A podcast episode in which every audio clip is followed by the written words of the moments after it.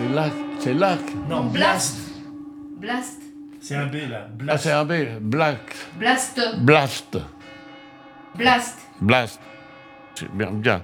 C'est la, euh, la vie de Jean-Jean. La vie de Jean-Jean. La vie de Jean-Jean. La vie, oui, ça fait quand même beaucoup, euh, la vie. donc c'est un truc. euh, Enfin, comme tu veux. Salut Yves, c'est Jean qui t'appelle. C'est Jean qui t'appelle. C'est le docteur Jean Burgani. Yves, mais j'étais le roi des cons. Salut Yves, c'est le vieux con de Jean sur 20 qui t'appelle là. Quand t'es pas là, dis donc que tu vas te prendre un petit peu faire ce beau temps là. Yves, c'est Jean Burgani qui t'appelle, mon grand.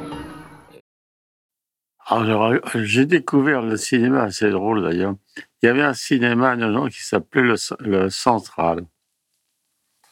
Quand on rentrait dans ce cinéma-là, un vieux cinéma pourri, là. Moi, quand je rentrais là-dedans, le quart d'heure après, j'étais bouffé par les puces. Ah, il venait des cloques et tout ça. Mais j'avais pas les sous pour aller au cinéma, mais il y avait Janine, c'était une, petite fille d'une italienne, qui d'un couple italien qui habitait à Nogent. Et quand elle venait voir ses grands-parents, ils lui payaient le cinéma et elle, elle m'emmenait, il me payait ma place au cinéma et j'allais avec elle au cinéma. Oh, J'étais quand même assez... je, je ris parce que je lui mettais la main dans le cinéma sous la jupe, lui caressais. Oh, j'étais déjà quand même un, un petit peu... C'est vrai, bah, euh, euh, c'est-à-dire que j'avais fait un apprentissage. On allait dans les dans les dans les caves. On allait avec les caves et les filles avec les caves. Et puis bon, euh, bah, les gosses, on avait 6-7 ans, tout ça. Ça se tripotait à l'époque. hein, j'étais... Et moi, j'avais sur mon palier, il y avait une famille de Napolitains. Et la mère, elle avait... Attendez, j'ai calculé l'autre fois, il y avait Sébastien, c'était le père, c'était le plus vieux, c'était le garçon. Le restant, c'était que des filles. Il y avait Sabine, un machin, un, deux, trois, quatre, cinq. Il va y avoir cinq filles dans. la- il y avait une fille qui avait mon âge, mon âge, j'en avais 6-7 ans, et il y avait Ricardine. Ricardine, elle avait, elle avait deux ans de plus que nous. Et quand on était ensemble, tout ça, et puis on jouait à touche pipi, des histoires de, de gosses. hein. On était, personne nous surveillait, on faisait ce qu'on voulait. Et c'est assez drôle. Ah, j'ai une anecdote à dire sur, Ricardine. Et j'ai joué à touche pipi avec Ricardine, euh, je me souviens, avec un coton, je sais pas quel âge que j'avais. Eh bien, j'ai rêvé de Ricardine, de Cardine, on l'appelait Cardine. J'ai rêvé, mais je crois, oh, je vais pas exagérer, jusqu'à 60 ans, euh, à peu près, ouais. Mais euh, je rêvais, pas tout le temps, mais une fois, une fois, deux, trois fois, quatre fois dans l'année, j'en sais rien. Mais au début, euh, au début, pendant ma, jeunesse, non, assez souvent. Puisque je couchais avec mon frère, à l'époque, on avait, on avait une mansarde au-dessus de, de- des parents de mes parents. Ils avaient trouvé une mansarde et on couchait tous les deux. Et je rêvais d'elle et je faisais des cartes de France. Hein. Et mon frère, il disait toujours, oh, écoute, tu m'emmerdes avec elle. Je me disais, t'as tapé, et puis que ça, ça, ça, ça s'arrêtera. Et vraiment- j'ai rêvé de cette fille, euh, et je rêvais d'elle. euh, et je la voyais dans les escaliers, je la croisais dans les escaliers. Et Cardine, j'ai encore rêvé de toi nuit. Alors elle me disait, oh, arrête ton baratin, tout ça. Et puis c'était assez drôle. La, sensualité chez les gosses, comme ça, c'était à Cardine. Ça, c'était mon. Ah, mon frère rigolait quand à chaque fois que je lui disais ça. Cardine. Ah, si, il y a une anecdote quand même. Donc, on vrai. Là, je devais quand même avoir euh, 7, 8, 9 ans, quand même 6 ou 7 ans, un truc comme ça. Et il y a une fille qui m'a fait un baiser, qui m'a fait une langue. Suzanne. Suzanne, c'est la première baiser qu'elle avait fait, fait une langue. Ah, ces trucs de gosse. On vivait une vie vraiment. ah, on était libres, il y avait cette liberté. Ah, euh, les parents nous foutaient, la paix. On était dans la rue, là, dans l'impasse. Il n'y avait pas de voiture, il n'y avait rien. Ah non, c'était, c'était, une,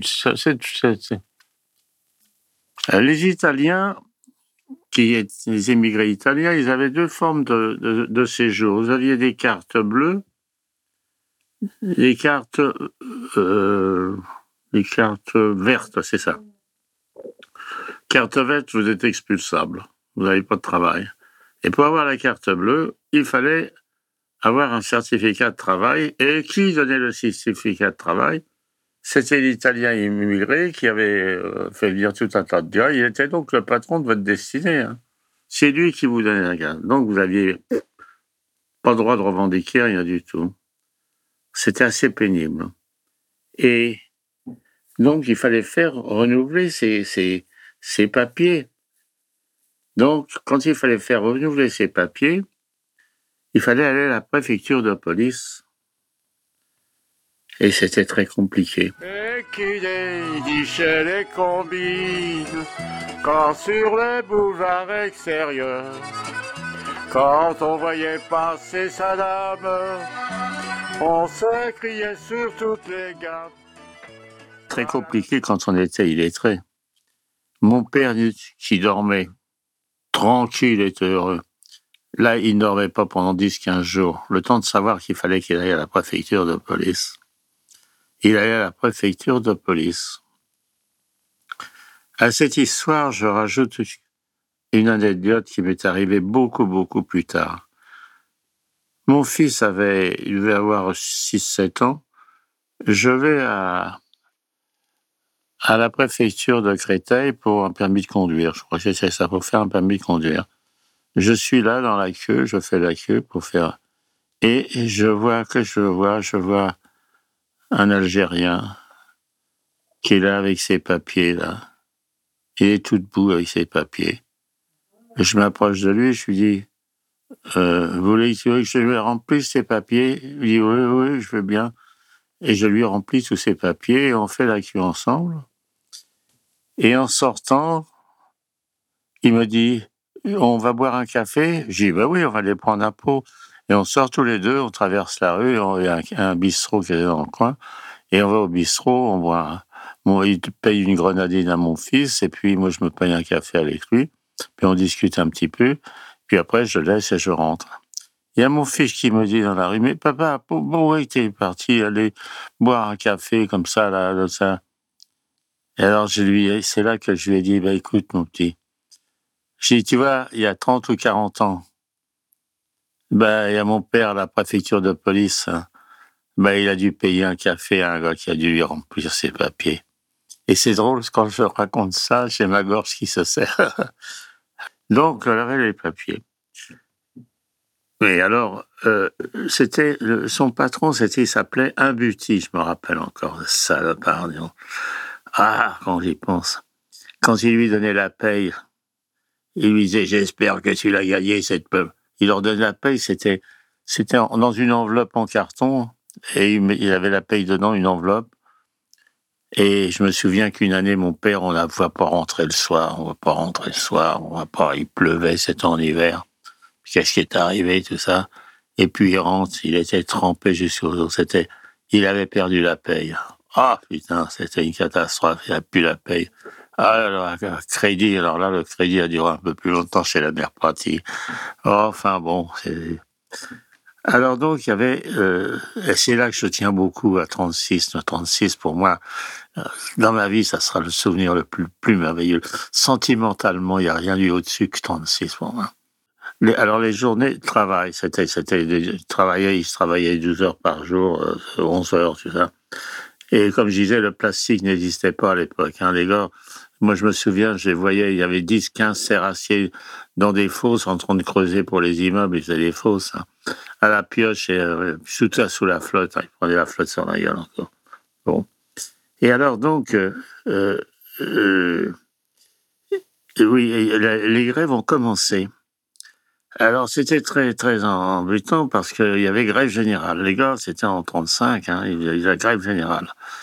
Et les Italiens, les immigrés, ils pouvaient pas, ils, pouvaient pas, pouvaient pas faire la grève. Et il y avait les syndicats qui venaient et ils venaient voir les gars. Ils disaient bon les gars, hein, vous allez travailler demain, faites comme si rien n'était, allez bosser, allez bosser. hein. Alors ils allaient bosser et puis alors quand il y avait des pics à des grèves qui arrivaient au bas, au bas des immeubles, ils disaient eh là-bas c'est la grève, allez débarquer. Et donc il les dédouanait vis-à-vis du patron et puis ah c'était quand même il n'y avait pas ce truc entier émigré comme on voit encore aujourd'hui. D'ailleurs, il- il- il- D'ailleurs, euh, j'ai retrouvé beaucoup plus tard dans les années 40 et même pendant pendant euh, tout tout dans les syndicats beaucoup d'Italiens beaucoup de gars qui avaient connu cette époque-là. Ils étaient beaucoup dans les ils, ont, euh, ils étaient dans le parti communiste ou alors dans beaucoup dans dans les syndicats tout ça. On s'est retrouvé ces gars-là ils avaient gardé là quand même c'était bon c'était ah c'était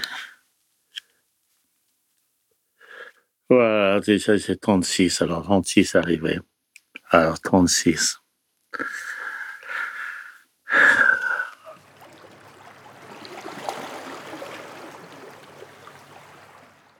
Si vous avez aimé ce podcast, n'oubliez pas de nous mettre des étoiles ou de le partager autour de vous ou sur vos réseaux sociaux. Blast est un média indépendant. Et si tous nos contenus sont en libre accès, c'est grâce au soutien financier de nos blasters et de nos abonnés. Pour nous soutenir, faire un don unique ou mensuel, rendez-vous sur blast-info.fr. Partagez. Voilà. Et likez. Likez.